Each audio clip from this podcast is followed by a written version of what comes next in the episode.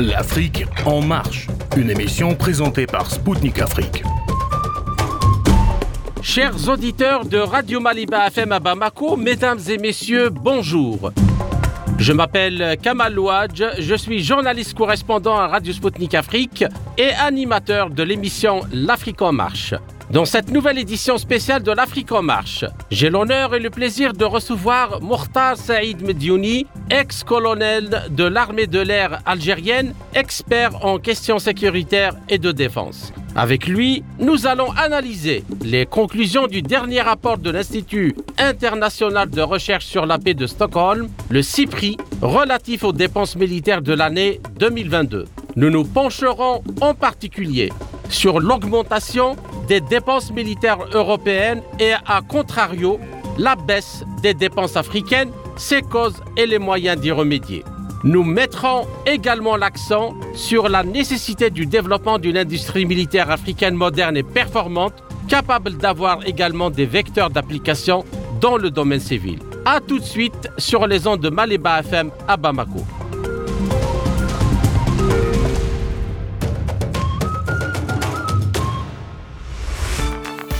Les dépenses militaires mondiales ont augmenté pour la huitième année consécutive en 2022 pour atteindre un niveau record de 2440 milliards de dollars, indique le dernier rapport de l'Institut international de recherche sur la paix de Stockholm, le CEPRI. La plus forte hausse des dépenses a été observée en Europe, plus de 13%, dans le contexte de l'opération spéciale militaire russe en Ukraine et des tensions grandissantes en Asie du Sud-Est. Les dépenses militaires des États d'Europe centrale et occidentale se sont élevées à 345 milliards de dollars en 2022. En termes réels, les dépenses de ces États ont pour la première fois dépassé celles de 1989 à la fin de la guerre froide était supérieure de 30% à celle de 2013. Certaines des augmentations les plus fortes ont été observées en Finlande, plus de 36%, en Lituanie, plus de 27%, en Suède, plus de 12% et en Pologne, plus de 11%. Les dépenses militaires russes ont augmenté d'environ 9,2% en 2022 pour atteindre environ 86,4 milliards de dollars. Cela équivaut à 4,1% du produit intérieur brut de la Russie en 2022 contre 3,7% du PIB en 2021. Les États-Unis restent de loin le plus gros dépensier militaire du monde. Les dépenses militaires américaines ont atteint 877 milliards de dollars en 2022, soit 39% des dépenses militaires mondiales totales et trois fois plus que le montant dépensé par la Chine, le deuxième plus gros dépensier militaire au monde. La Chine a alloué près de 292 milliards de dollars en 2022, soit 4,2% de plus qu'en 2021 et 63% de plus qu'en 2013. Les dépenses militaires du Japon ont augmenté de 5,9% entre 2021 et 2022, atteignant 46 milliards de dollars, soit 1,1% du PIB. Il s'agit du niveau le plus élevé des dépenses militaires japonaises depuis 1960. A contrario, les dépenses militaires des pays africains ont totalisé 39,4 milliards de dollars en 2022, soit une diminution pour la première fois depuis 2018 avec 5,3% de moins qu'en 2021 et 6,4% de moins en 2013. En 2022, les dépenses militaires des pays de l'Afrique du Nord étaient de 19,1 milliards de dollars, soit une diminution de 3,2% par rapport à 2021, mais de plus 11% par rapport à 2013.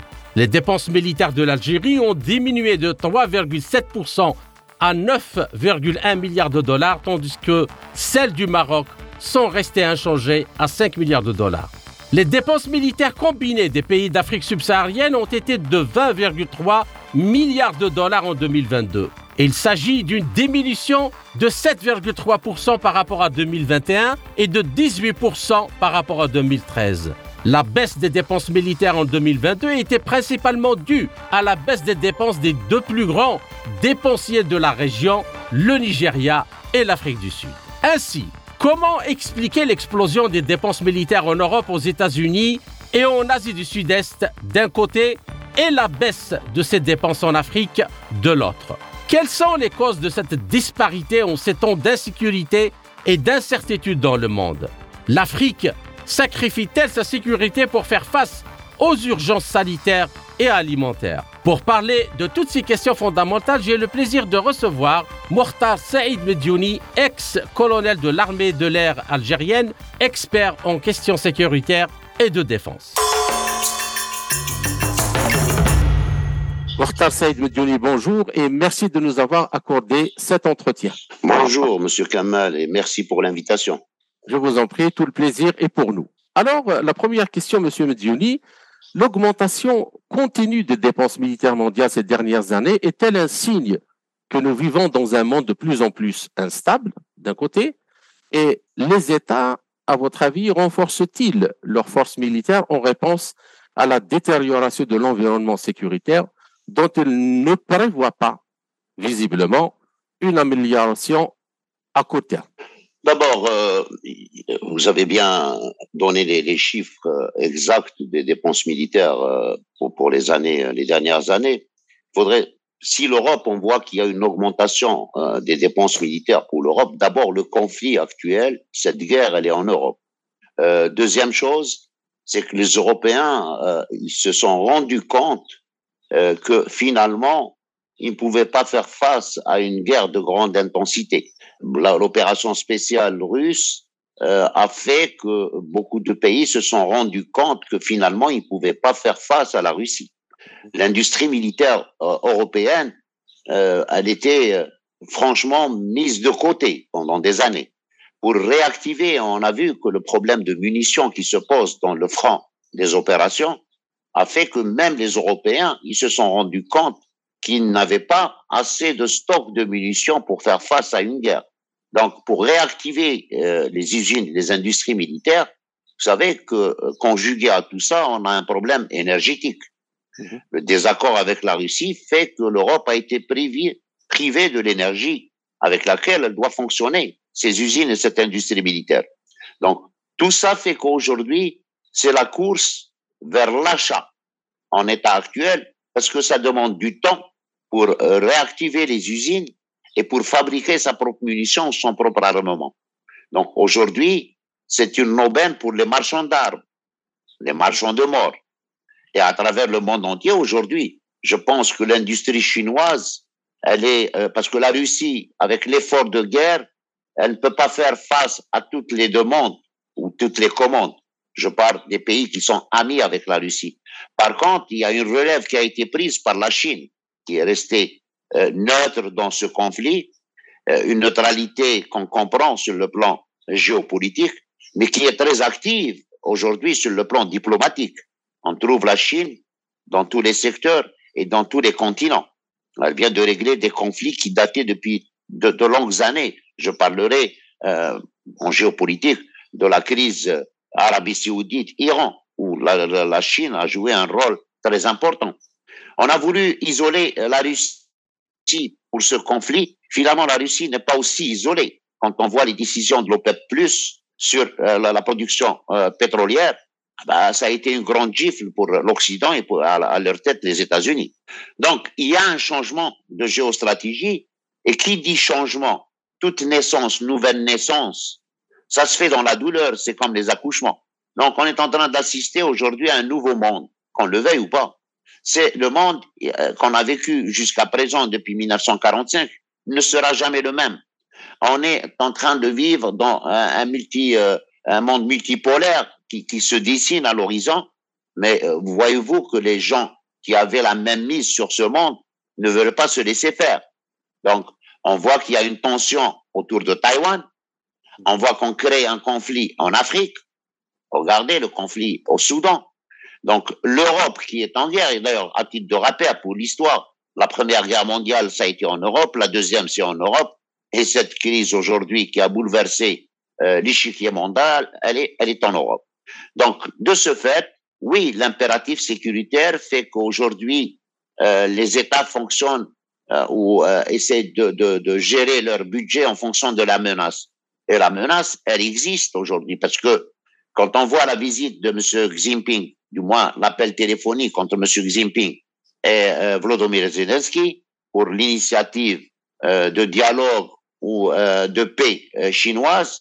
on voit que Zelensky, il était enthousiaste de cet appel téléphonique, mais le lendemain, on voit des pays européens qui, qui étaient pour l'adhésion de l'Ukraine à, à l'OTAN.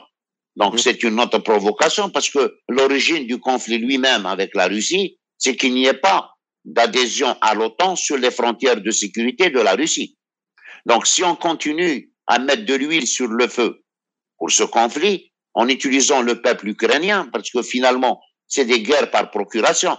Mmh. C'est les Ukrainiens qui payent la facture en vie humaine pour l'Occident aujourd'hui. Parce que la guerre qu'on le veuille ou pas, aussi euh, et euh, et humaine, parce que parce que reconstruire l'Ukraine, ça va demander beaucoup de moyens financiers. Quand il y a eu l'effort pour aider l'Ukraine, tout le monde a puisé dans son stock parce qu'il pensait que ce conflit allait durer quelques mois. Bon, il n'y avait pas de problème de donner ce qu'on avait en stock. Mais finalement, ce conflit s'éternise, les stocks se sont épuisés et l'Europe, elle était obligée, elle est obligée de se réarmer. Voilà ce qui donne cette augmentation pour l'Europe. Le conflit n'était pas en Afrique. La répercussion de la crise ukrainienne sur l'Afrique, elle était d'ordre alimentaire. On connaît l'épisode du blocage des ports pour les céréales, le transport des céréales. Et on disait que l'Afrique était menacée de famine. là dans la seconde question, enfin dans la deuxième question, mais restons d'abord dans la première question cette, euh, en fait, ceux qui ont pensé la défense européenne euh, et même, euh, je dirais, à un certain niveau américain, parce que même les États-Unis, ils ont du mal à, renouveler pas mal de stocks, parce qu'ils sont partis de l'idée que les conflits de haute intensité font partie du passé et qu'il n'y avait pas de possibilité pour qu'il y ait un déclenchement de conflits de haute intensité. Est-ce que est-ce que, parce que c'est une chose qui dure depuis des, décennies, est-ce que on pourrait comprendre que d'abord c'est une erreur stratégique euh, énorme d'un côté, de l'autre côté, est-ce, qu'on peut comprendre que les industries occidentales sont vraiment dans un état où elles ne pourront pas justement faire face euh, à un conflit de haute intensité? D'abord, il y a, y a une problématique en Europe aujourd'hui qu'il faudrait pas euh, enlevé euh, du paramètre de euh, réarmement de l'Europe, c'est qu'il y a un problème de, de, de, de, pratiquement c'est une c'est une crise mondiale, mais l'Europe elle est touchée par les sanctions qu'elle a appliquées à la Russie, ils se sont retournés contre l'Europe. Mm-hmm. Donc il y a une crise économique aussi. Mm-hmm. L'endettement de l'Europe, il est terrible aujourd'hui. L'industrie allemande qu'on connaissait, elle n'est plus la même. On voit qu'il y a des mouvements sociaux dans tous les pays européens on voit que même politiquement, c'est l'extrême droite qui profite aujourd'hui euh, de, cette crise ukrainienne pour se replacer dans l'échiquier politique européen. Donc, conjuguer le manque d'argent, l'économie qui est à l'arrêt, parce qu'il y a le manque d'énergie. S'il n'y a pas d'énergie, il ne peut pas y avoir d'industrialisation. Et en plus, il y a un paramètre qu'on oublie souvent, c'est que les équipements et les matériaux et les armes d'aujourd'hui, elles coûtent plus cher. Tout simplement, on utilise de l'intelligence artificielle, il y a beaucoup de recherches pour la mise au point des, armements. On, on travaille d'abord sur les missiles tels que la Russie, euh, des missiles hypersoniques. Donc, tout ça revient plus cher parce que l'Europe, si elle va continuer à travailler sur la munition d'avant, elle ne peut pas faire face à la technologie de la Chine ou de la Russie. Donc, elle est obligée d'actionner ou d'activer ses centres de recherche pour arriver à rejoindre, euh, parce que même par rapport aux États-Unis, la Russie a été euh, vraiment très en avance euh, par rapport à la Chine et par rapport à, aux États-Unis d'Amérique en, en, question de matériel hypersonique. Mhm. Aujourd'hui, vous avez des missiles qui peuvent atteindre n'importe quel continent en, en quelques minutes, d'accord? Et les vitesses avec lesquelles elles croisent font qu'elles sont pratiquement indestructibles jusqu'à l'arrivée sur la cible. Donc, pour travailler sur ce type d'armement, ça demande de l'argent. D'abord dans la recherche, dans la mise au point. Et c'est tout à fait normal qu'un produit pareil, aujourd'hui, il coûte plus cher sur le marché. Donc, c'est un peu ce qui fait qu'on voit que les budgets ont, augmenté parce que la technologie n'est plus la même aussi. Alors, passons à la seconde question. Euh, comment, à votre avis, donc, euh, par rapport à ce que vous venez de développer, expliquez-vous la grande disparité entre les dépenses militaires occidentales, euh, notamment celles des États-Unis, de l'OTAN donc, et de l'Europe, d'un côté, et celles de la Chine et de la Russie, bien que la Russie mène déjà une opération spéciale en Ukraine Oui, d'abord, pour, parler un peu de, de parité, euh, la, la, la, Russie n'a jamais arrêté son industrie militaire. D'accord? Il faudrait connaître la Russie. La Russie, euh, l'industrie militaire a toujours fonctionné, a toujours fabriqué. Euh, il n'y a pas eu d'interruption. Les sociétés européennes ont fait que, bon, il n'y a pas de menace, il n'y a pas de conflit, on arrête l'industrie militaire et on va se consacrer à autre chose. D'accord? Et ça, ça les a pas mis à l'abri d'une menace parce qu'elle est là aujourd'hui, cette menace. Rattraper le retard de la Chine, de la Russie, ça demande beaucoup d'efforts et beaucoup de temps. Et vous savez que dans, on parlait là à l'instant de missiles hypersoniques. Donc, la, la, la guerre aujourd'hui est une question de temps, c'est en une fraction de seconde. Et l'Europe, aujourd'hui, le retard qu'elle a pris, elle n'a pas le temps de rattraper ces géants qui sont devenus aujourd'hui les maîtres des nouvelles technologies. Donc, euh, justement, c'est à ça que je voulais en venir. Euh, en fait, euh, l'essentiel dans la capacité militaire ou la puissance militaire, c'est pas l'argent en tant que tel, parce que les États-Unis ont dépensé 877 milliards, alors que la Russie, c'est 86 milliards. Mais le fait d'avoir choisi de développer un type d'armement qui dépasse en, technologie, en science et en technologie, les, ceux qui existent, fait que la Russie peut avoir une supériorité militaire. Oui, effectivement. Et puis, euh, Monsieur Kamel, euh, il faudrait juste rappeler pour euh, les amis auditeurs qu'aujourd'hui, euh, quand on voit la Chine, là, il y a de 15 jours de ça, et c'est pas la première fois d'ailleurs qu'elle le fait. Elle a mis un satellite en perdition elle tire à partir de la Terre sur ce satellite et elle le détruit dans l'espace. On revient à la guerre des étoiles qui a été prônée par Ronald, Ronald, Reagan. Euh, cette guerre des étoiles, qu'on pensait être juste une science-fiction, elle est là aujourd'hui. Parce que demain, en cas de conflit majeur, la première chose qui va être détruite de part et d'autre, c'est les satellites. Les qui fournissent les renseignements, qui fournissent les télécommunications. D'accord? Tout ça, ça coûte énormément cher. Regardez l'Iran, pendant des années sous embargo. Elle a une industrie militaire. D'accord? La quatrième bah, puissance de fabrication de, de missiles. Euh, la Turquie. La Turquie, qui en Europe n'était rien du tout sur le plan de l'industrie militaire. Aujourd'hui, elle dépasse les pays européens en matière de créativité et de technologie de pointe. La, la Turquie qui, va, qui a mis euh, euh, à l'eau son premier porte-avions, euh, mhm. porte-avions de drone en plus. Aujourd'hui, on est rentré dans la phase de zéro perte. Pourquoi dans, ces, dans ce conflit, il nous a montré que l'intérêt du drone, il est plus important qu'une aviation. D'accord? Parce que on travaille toujours sur le concept de zéro perte. Donc, j'envoie un drone, je n'ai pas envoyé un être humain. Aujourd'hui, on, travaille énormément sur les nouvelles technologies qui sont les technologies de demain. Alors, la question suivante, euh, comment voyez-vous, euh, Monsieur Medioni, le retour des dépenses militaires euh, en Europe et au Japon à des niveaux records, donc euh, conjointement avec ce qui se passe actuellement Est-ce que vous, vous, pensez que cela augure-t-il d'une période de turbulence dans les relations Est-Ouest? Ou c'est juste, c'est-à-dire une politique de rattrapage par rapport au désinvestissement qui a été euh, mené ou que ces pays ont connu dans les dernières années avant que ce conflit en Ukraine euh, n'éclate? Euh, Non, je pense que c'est euh, relatif à la menace qui est réelle parce que ce conflit justement en Ukraine, il peut déraper à n'importe quel moment.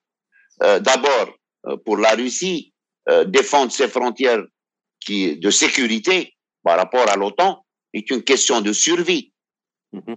C'est une question de vie pour les Russes. Ils ne peuvent pas abandonner ce, ce principe de défendre leur territoire. Mais quand on voit l'acharnement euh, de l'OTAN euh, ces derniers temps, les provocations, parce que voilà, l'adhésion de la Suède, l'adhésion, ça peut déraper ce conflit. Et la Russie, et d'ailleurs M. Vladimir Poutine l'a souvent dit dans ses déclarations plusieurs fois, qu'il était prêt à utiliser tous les moyens dont dispose la Russie pour défendre son territoire. Donc, si on lit entre les lignes, ce genre de discours nous fait penser au pire, à l'utilisation de l'arme nucléaire, à utiliser des armes que la Russie n'a pas encore montrées à, ce jour. Euh, mhm. Même si on pense connaître tout l'armement de la Russie, c'est faux. La Russie, on la, on la connaît depuis toujours, elle n'a jamais changé si elle vous montre un armement et qu'elle fait la démonstration d'un armement, c'est qu'elle a d'autres qui sont derrière. OK? Dans, dans, dans, dans ce concept-là, quand je parle, quand je vous parlez du Japon, qui était pratiquement un pays neutre après la Deuxième Guerre mondiale, qui a travaillé sur les technologies, sur l'espace. Aujourd'hui, on le voit en train de se réarmer. C'est comme l'Allemagne aussi, que vous n'avez pas cité, qui a consacré un budget énorme à son armement. Exactement. Donc voilà, euh, on transpose des conflits d'un continent à un autre. Aujourd'hui aussi, la région du Japon, je parle de la mer de Chine, elle est instable, avec toutes mhm. les provocations sur Taïwan. Et la Chine, elle a clairement déclaré la dernière fois que la, Chine, que la Taïwan était une ligne rouge et qu'elle fait partie de la Chine. Donc ça, ça fait que cette région aussi, elle est sous la menace d'un même conflit que ce qui se passe actuellement en Europe. Je parlerai de l'Ukraine. Donc c'est ça qui fait que les Européens ils sont sous la menace d'une extension du conflit et que le Japon, qui est concerné, alors d'abord il y a la Corée du Nord à côté, il y a le conflit entre les deux Corées, il y a l'instabilité sur Taïwan. Donc le Japon, il n'a pas d'autre choix que de se réarmer pour se défendre.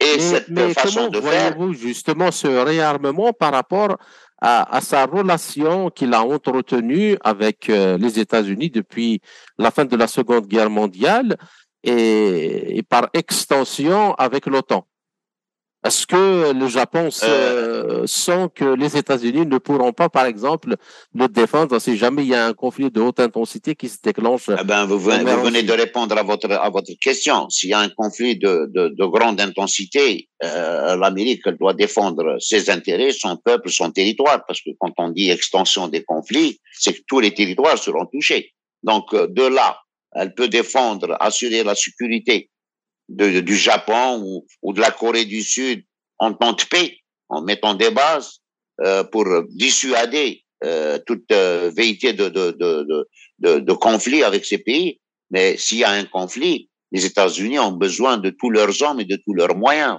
pour, pour leur défense, leur propre défense. Ce qui fait que ces pays ont compris que, voilà, ils étaient euh, démunis, déshabillés face à la menace.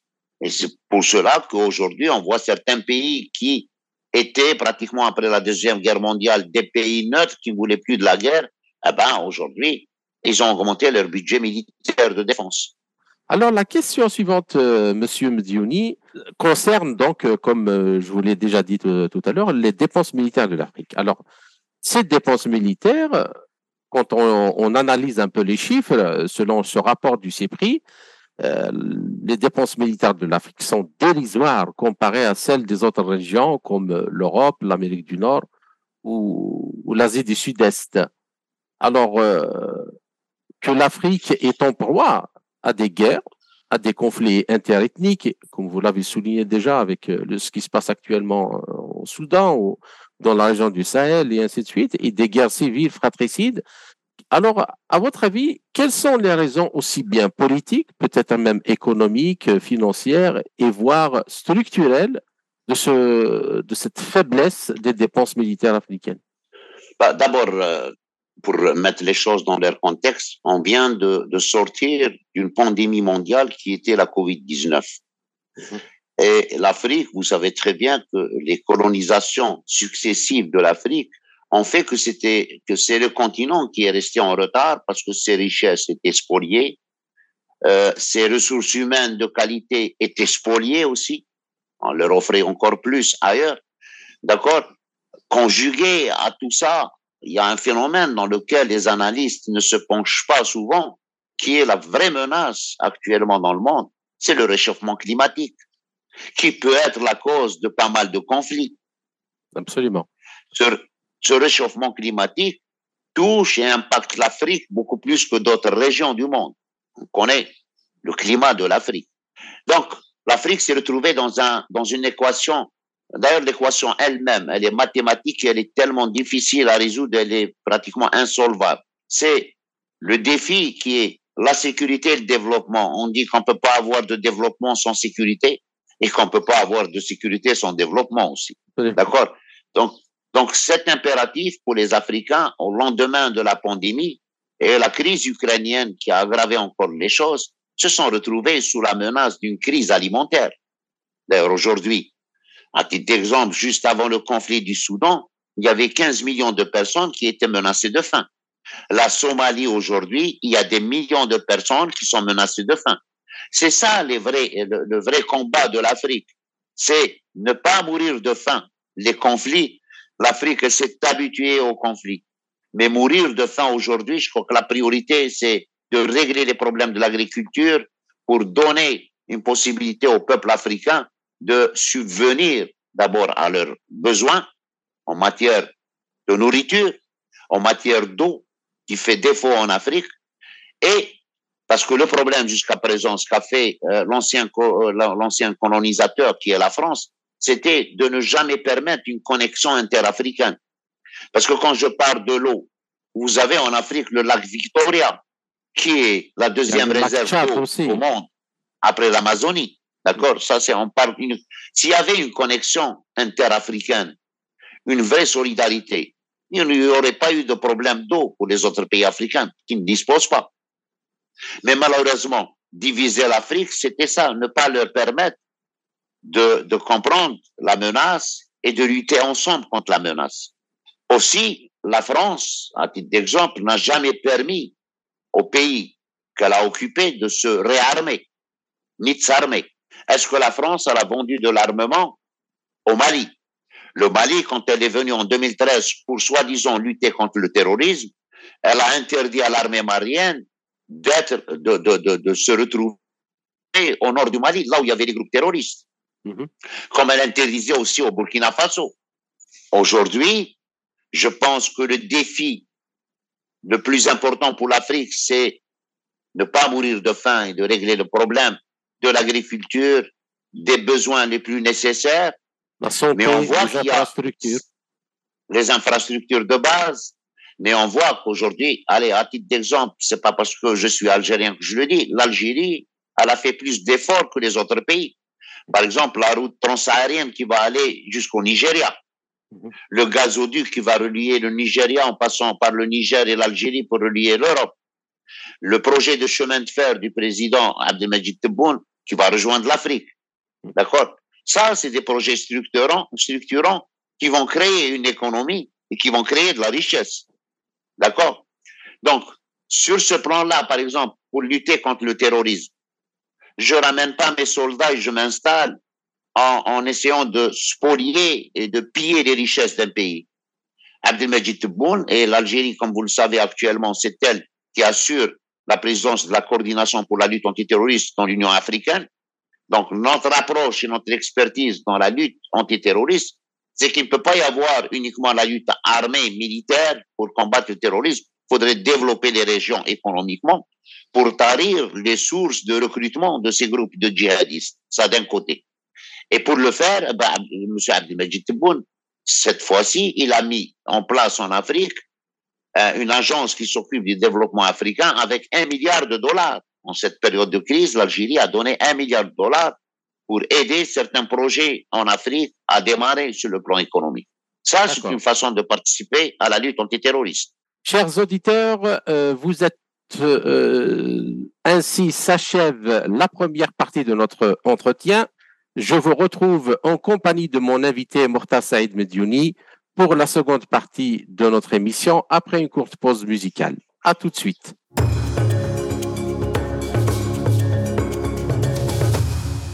Chers auditeurs, vous êtes toujours à l'écoute de Radio Maliba FM à Bamako. Je suis Kamal Louadj, animateur de l'émission L'Afrique en marche de Radio Sputnik Afrique.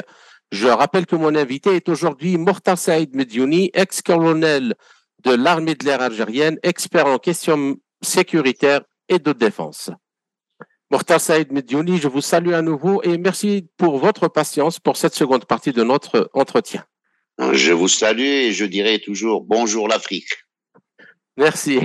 Alors, la première question, Monsieur Mediouni, l'Algérie, l'Égypte et l'Afrique du Sud sont les trois euh, premières puissances militaires en Afrique. L'Algérie est un important euh, partenaire euh, de la Russie dans ce domaine, rejointe ces dernières années par l'Égypte, qui a importé beaucoup d'armements russes, et probablement dans le futur par l'Afrique du Sud. mais néanmoins, ces trois pays ne peuvent pas continuer éternellement à compter sur les importations. Alors ma question, pensez-vous qu'une industrie militaire africaine dans ces trois pays pourrait être le moteur est possible? Et dans quel type d'armement et de technologie pourrait-il lancer un embryon de coopération intégrée et synergique? D'abord, euh, pour ce qui est de... Il faudrait apprendre les leçons de ce qu'on est en train de vivre. Aujourd'hui, un pays qui n'a pas une industrie militaire ne peut pas euh, continuer, ne peut pas, ne peut pas résister en faisant une guerre. À titre d'exemple, aujourd'hui, le fait de, de, puiser les stocks de munitions, vous ne pouvez pas continuer la guerre.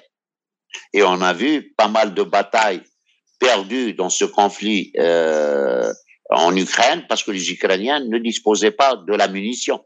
Mais pas uniquement. Je pense, euh, je pense, que c'est pas uniquement les munitions, mais même le matériel. Quand vous perdez un char, par exemple, ou vous perdez de l'artillerie s'il n'est pas remplacé, c'est terminé. La Il n'y a pas que ça. Il n'y a pas que ça. Il y a le temps. Il y a le temps parce que vous l'avez si bien dit tout à l'heure. Euh, c'est pas une question d'argent. Vous pouvez ramener n'importe quel armement, même s'il coûte cher. Si vous n'avez pas la ressource humaine pour le maîtriser, vous ne pouvez rien faire avec. Et justement, l'équipement occidental qui a été fourni aux Ukrainiens, ça leur demandait du temps pour le maîtriser, pour l'utiliser d'une façon opérationnelle. Donc, je ferme la parenthèse. L'Algérie, ça fait longtemps qu'elle a compris, d'ailleurs, même l'Afrique du Sud, elle, elle, a une industrie militaire, comme l'Égypte, elle a une industrie militaire, et l'Algérie, elle, elle, dispose d'une industrie euh, militaire. L'Algérie, elle a compris depuis très longtemps, d'ailleurs, je rappelle juste à l'humanité que ce qu'on a vécu comme terrorisme était pire que l'État islamique. Et à cette époque-là, on était tout seul contre le terrorisme alors qu'on était sous embargo par tous les Occidentaux. S'il n'y avait pas eu les attentats du World Trade Center, personne n'aurait reconnu le terrorisme comme une menace à la paix et à la stabilité mondiale. Mm-hmm. Nous avons vécu ce moment tout seuls. Tout simplement parce qu'on avait compris à cette époque-là qu'il fallait fabriquer nos munitions, fabriquer notre armement pour faire face à la menace. Donc, ce qui fait que l'Algérie, elle a compris depuis très longtemps, à, cause de notre expérience euh, dans la lutte antiterroriste, qu'il fallait qu'on fabrique notre propre munition et notre propre armement. Tout simplement, on voulait pas être sous la, sous la merci euh, du bien vouloir de l'Occident, qui nous a mis sous embargo pendant la décennie noire. Mm-hmm. D'accord Donc, on est allé encore plus loin aujourd'hui dans l'industrie militaire parce qu'on a une ressource humaine qui est extraordinaire et l'armée nationale populaire, elle a fait de sa priorité la formation des hommes d'abord. C'est qu'il faudrait avoir des hommes pour maîtriser les technologies. Sinon, si vous avez de l'argent et vous n'avez pas d'hommes, vous n'avez rien du tout. Donc, l'Algérie ne voudrait pas être en retard par rapport aux puissances. Si vous, vous avez des missiles hypersoniques aujourd'hui et vous me vendez, moi, des obus de canon, je pourrais faire quoi avec ces obus de canon?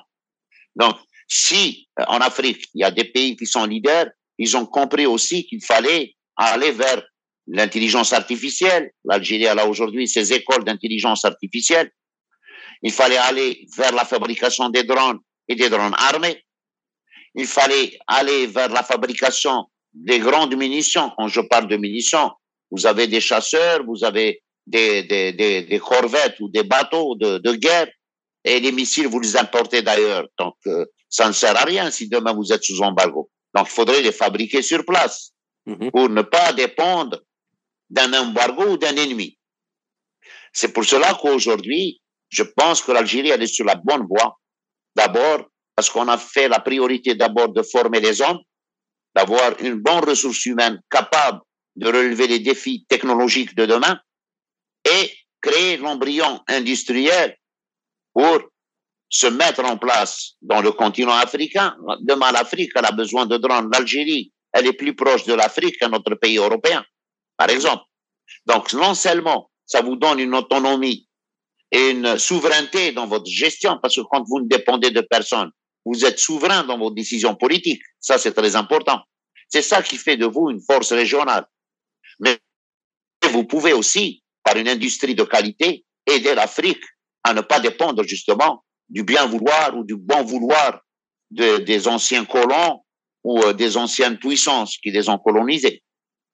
D'accord. Donc, euh, une possibilité euh, pourrait justement émerger dans ce contexte où, si les pays africains, notamment ces trois leaders, voient que qu'une coopération est nécessaire pour avoir un poids dans le monde de, demain, on pourrait espérer qu'une industrie euh, dans un cadre de coopération a toutes ses chances de, de voir le jour.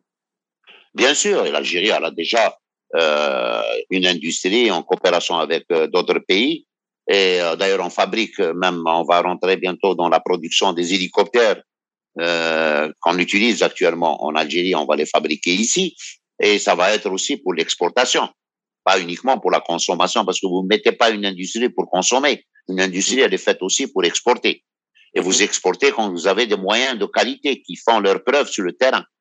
L'Algérie, euh, l'armée nationale populaire, elle participe pratiquement à toutes les foires internationales à Alger où elle expose les matériaux et les matériels qu'elle fabrique. D'accord? Je parle des matériels militaires. Mm-hmm. Et euh, il y a aujourd'hui, on peut dire qu'il y a une industrie en Algérie, une industrie militaire de qualité, et l'Algérie, même l'armée, elle participe à l'économie nationale. Vous savez que tous les véhicules qui sont utilisés par les différentes administrations en Algérie sont fabriqués par l'armée nationale populaire, qui a sauvé euh, l'industrie automobile, l'industrie euh, de véhicules lourds qui était à l'abandon. C'est l'armée qui a repris pour essayer de, de, de, de, justement de sauver ces industries, sauver les emplois et en même temps participer à l'effort économique du pays.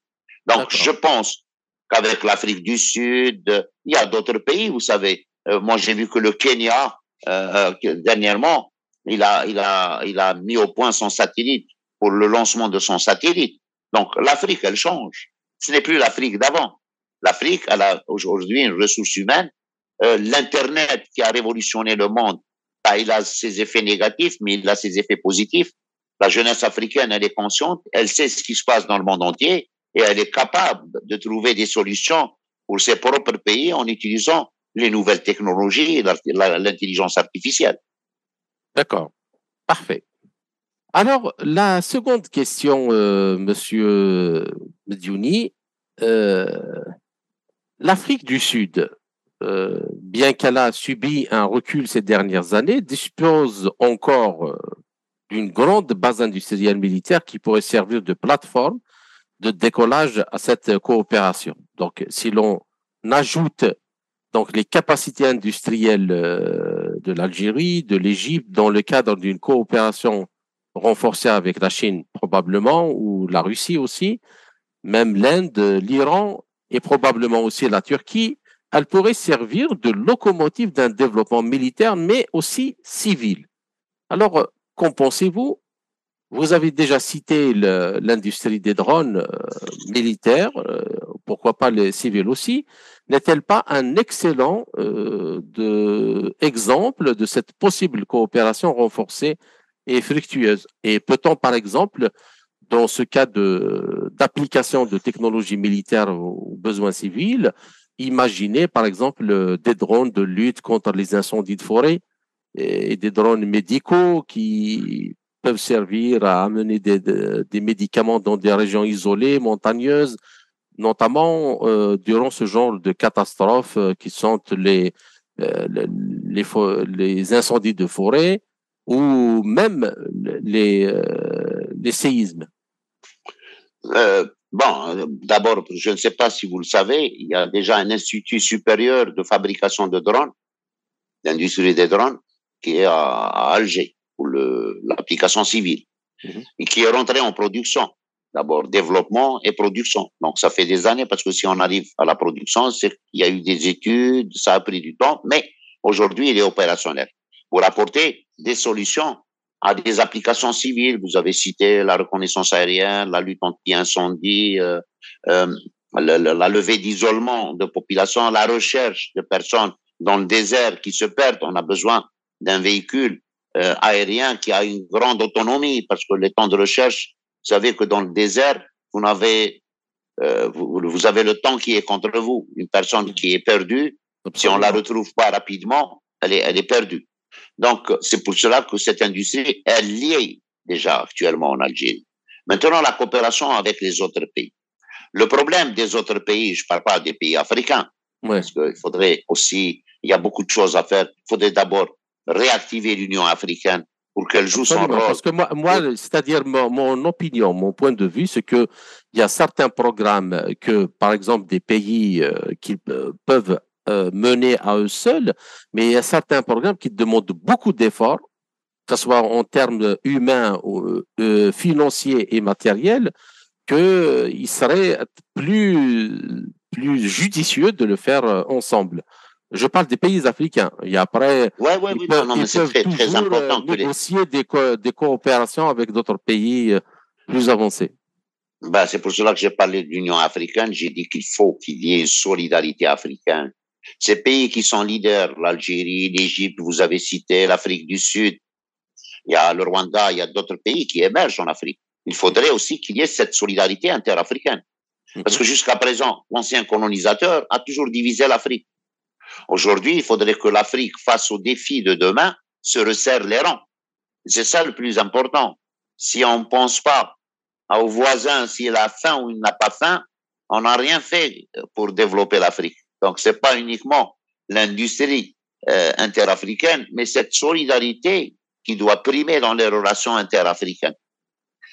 Euh, pour ce qui est de l'Occident maintenant, on peut vous vendre de l'armement dont ils n'ont pas besoin, mais ils vous donneront jamais la technologie pour le fabriquer. Donc, vous devenez un simple consommateur. L'Algérie, elle a tout le temps refusé cette façon de faire des commerces ou euh, des accords militaires sur cette base-là. On a toujours prôné le transfert technologique. On ne peut pas rester tributaire pour une réparation, pour une pièce de, de ce fournisseur qui demain n'est pas d'accord avec votre principe politique. Donc, si on ne fait pas de transfert technologique, on ne peut pas être une armée euh, capable de faire face aux défis. Et c'est pour cela que dans tous nos contrats, il y a le transfert qui est très important. On a des, des accords avec, par exemple, même dans le civil, avec les Italiens, avec lesquels on a aujourd'hui d'excellentes relations euh, diplomatiques et économiques. Euh, L'Italie qui devient un hub énergétique dans cette crise ukrainienne grâce à l'Algérie. Eh ben, on a la fabrication navale avec les Italiens. Euh, L'hélicoptère qui va être fabriqué ici, et c'était bien avant, euh, il y a trois ans, quatre ans qu'on a pensé à ça, il est, il est de fabrication italienne. Il était euh, anglais, italien. Maintenant, il est devenu italien. OK? Donc, avec les pays qui sont sincères dans leurs relations, oui, on peut euh, aller vers cette coopération, ce transfert technologique, ce complément. Peut-être que l'Algérie peut donner, d'ailleurs, c'est ce qu'ils oublient, les Européens, les grands chercheurs qui sont dans les centres de recherche au niveau de la NASA, au niveau des grands instituts. Ils sont algériens, ils sont maliens, ils sont euh, du Burkina Faso, ils sont l'Afrique à la sécade, qui sont en train de faire le bonheur des plus grands laboratoires de recherche dans le monde. Et c'est pour cela que les pays africains doivent travailler dans ce sens pour essayer de récupérer cette matière grise pour laquelle ils ont beaucoup dépensé dans leur pays et qui malheureusement se retrouve entre les mains des autres. Donc ça aussi, il est important. L'Afrique, elle est capable d'avoir sa propre industrie à condition qu'on laisse l'Afrique tranquille. La question suivante, euh, vous avez cité la Russie, la Chine, euh, on pourrait aussi rajouter l'Inde et l'Iran, ont affiché à maintes reprises leur disposition à coopérer dans le domaine spatial avec les pays africains dont certains, comme euh, l'Algérie, l'Afrique du Sud, la Tunisie, pour ne citer que cela, disposent déjà de programmes spatiaux de construction de satellites à des fins civiles. Alors, euh, comment voyez-vous euh, la place du domaine spatial, aussi bien militaire que civil, dans le développement de l'Afrique tiré euh, si possible, par les pays qui disposent déjà d'un potentiel prêt à être exploité. Oui, le satellite, vous savez, l'Algérie, ça fait déjà plus de, de 20 ans qu'elle a une industrie spatiale, une activité spatiale. On a nos satellites qui ont été lancés, euh, ça a été lancé par, par la Russie, d'accord? L'outil spatial, il est très important pour d'abord, quand je parler de la menace climatique, le réchauffement, on a besoin d'un outil spatial pour une étude profonde des impacts sur l'environnement afin d'apporter les solutions à, à, temps voulu pour éviter les grandes catastrophes, par exemple. Euh, L'industrie spatiale avec l'Inde, avec tous ces pays aujourd'hui, ils sont très performants. Il y a même euh, l'Iran qui, qui, qui, qui, a son industrie spatiale, qu'on le veuille ou pas, malgré l'embargo. Hein. Euh, vous savez, euh, il y, a, y, a, la Corée du Nord aussi qui a une industrie spatiale.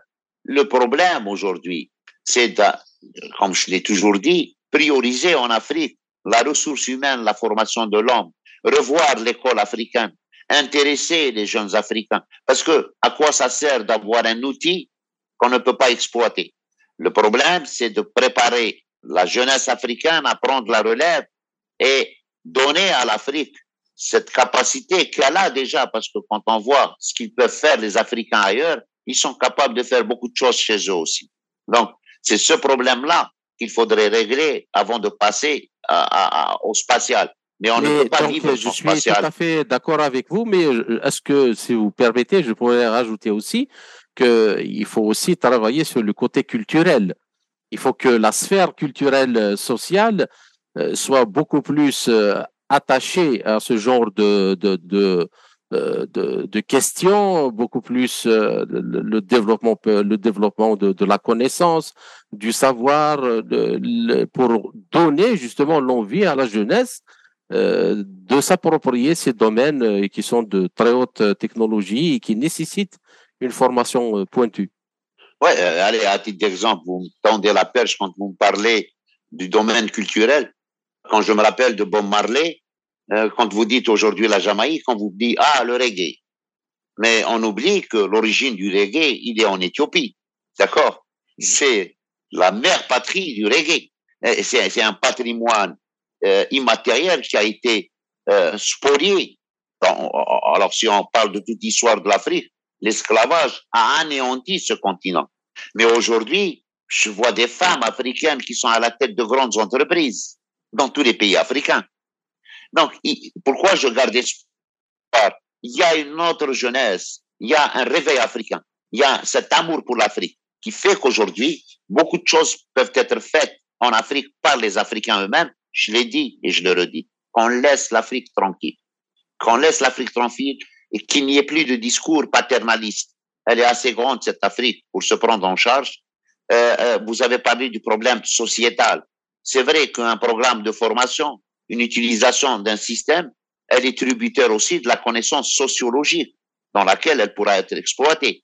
Donc, respecter les sociétés dans leur culture, dans leurs traditions et intégrer des nouvelles technologies en fonction de ces dons-là.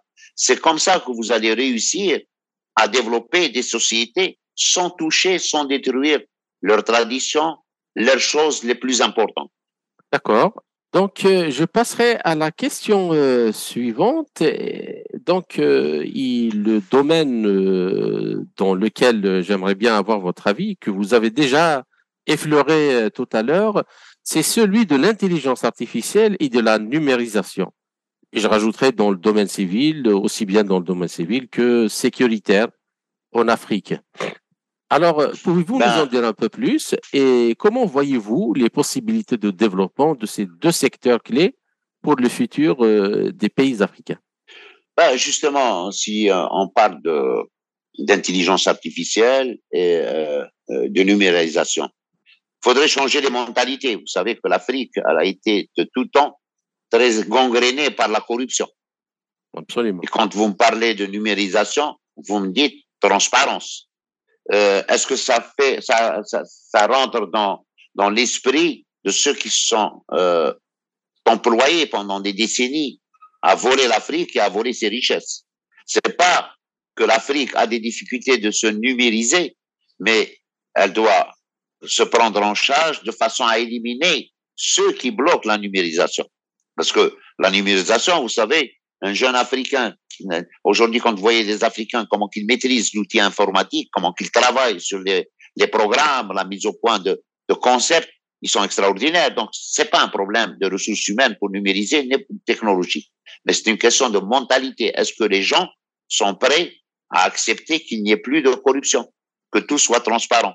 C'est très important pour l'Afrique et c'est un chantier euh, sur lequel notre président, M. Abdelmajid Tebboune, a insisté euh, d'ailleurs, il était en colère la dernière fois sur le retard qu'a pris la numérisation. Et je pense que les chantiers se sont accélérés ces derniers mois. Et, euh, finalement, il a donné des délais, un délai de six mois pour arriver à cette numérisation, parce qu'on ne peut pas euh, travailler sur une économie, sur une industrie, euh, régler euh, les problèmes de société si on reste dans le flou, le brouillard et l'ami intime des corrompus et des corrupteurs. Donc, si on veut une Algérie nouvelle, c'est pour lutter contre ces gens-là. Et cette numérisation est euh, l'arme fatale contre, contre, contre, les gens qui sont pas honnêtes avec leur pays.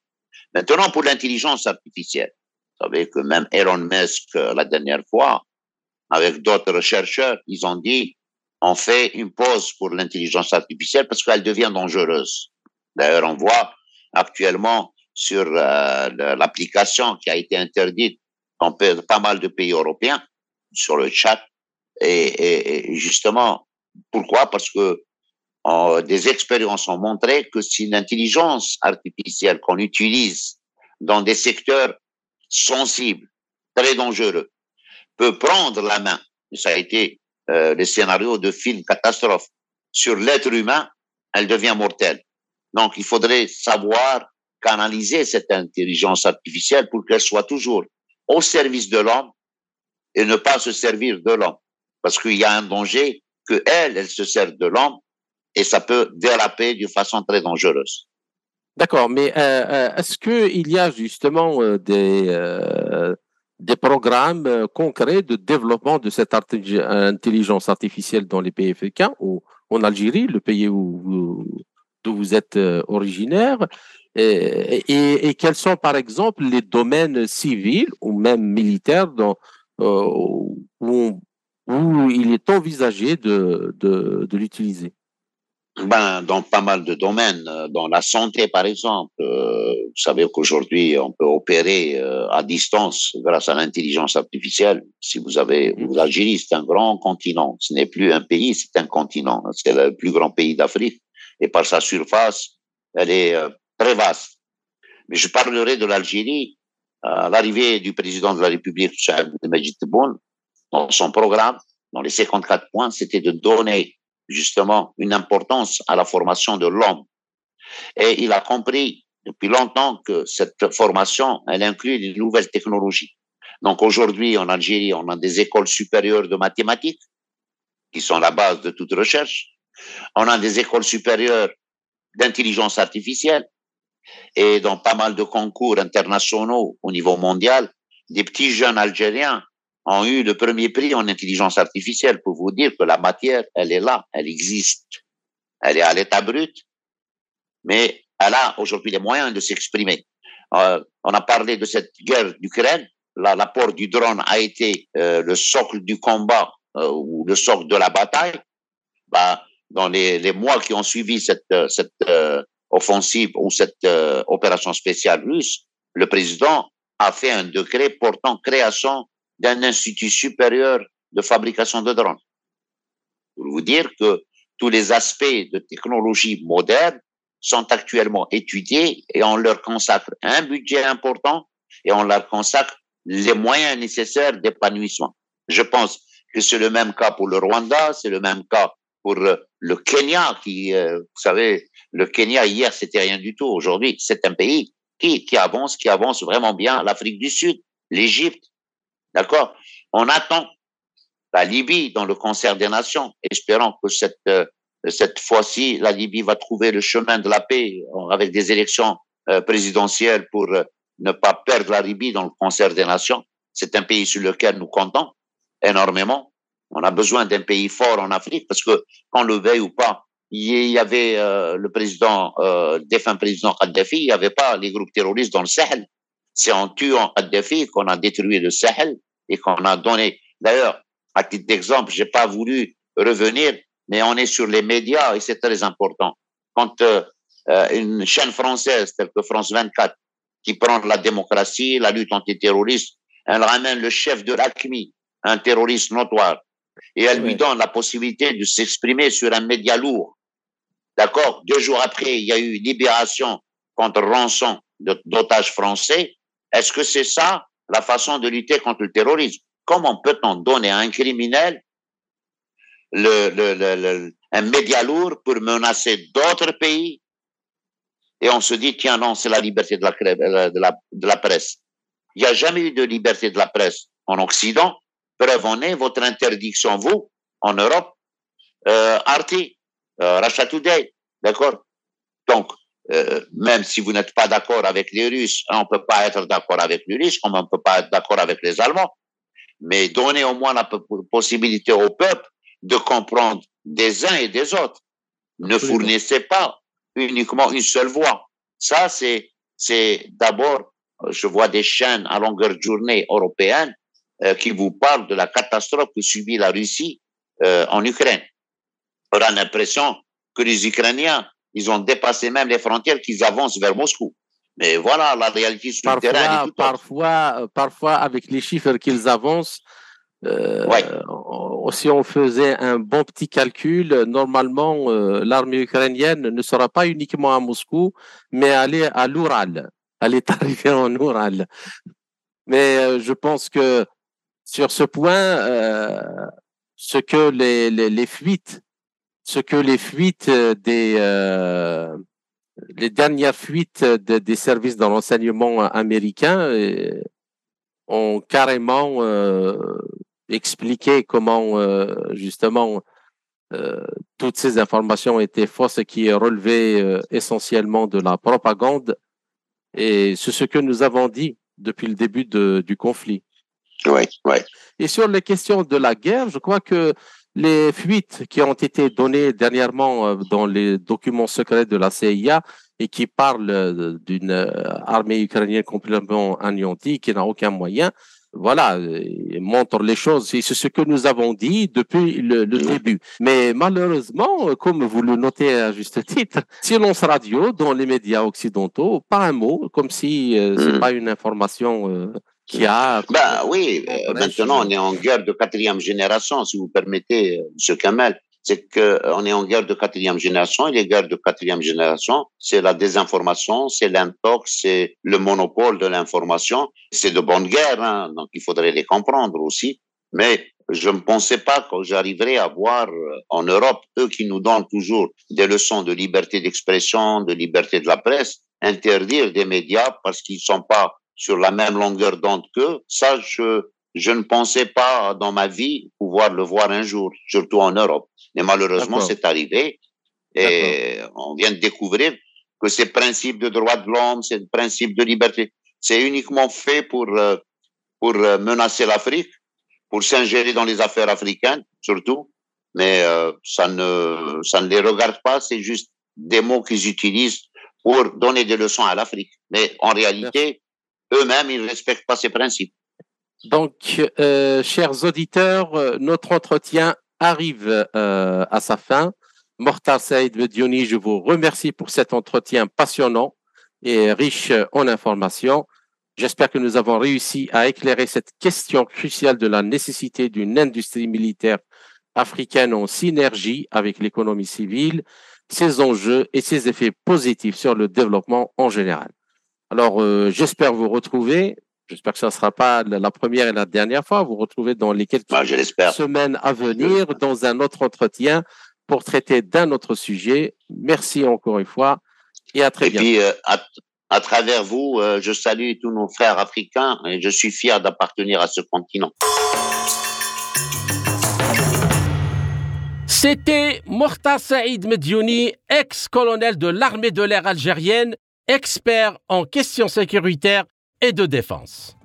Ainsi s'achève cette édition de notre émission L'Afrique en marche, proposée par Radio Sputnik Afrique en partenariat avec Radio Maliba FM à Bamako. Je suis Kamal Louadj, merci de nous avoir suivis Tout en espérant avoir été à la hauteur de vos attentes, chers amis, je vous retrouverai très bientôt pour une autre émission.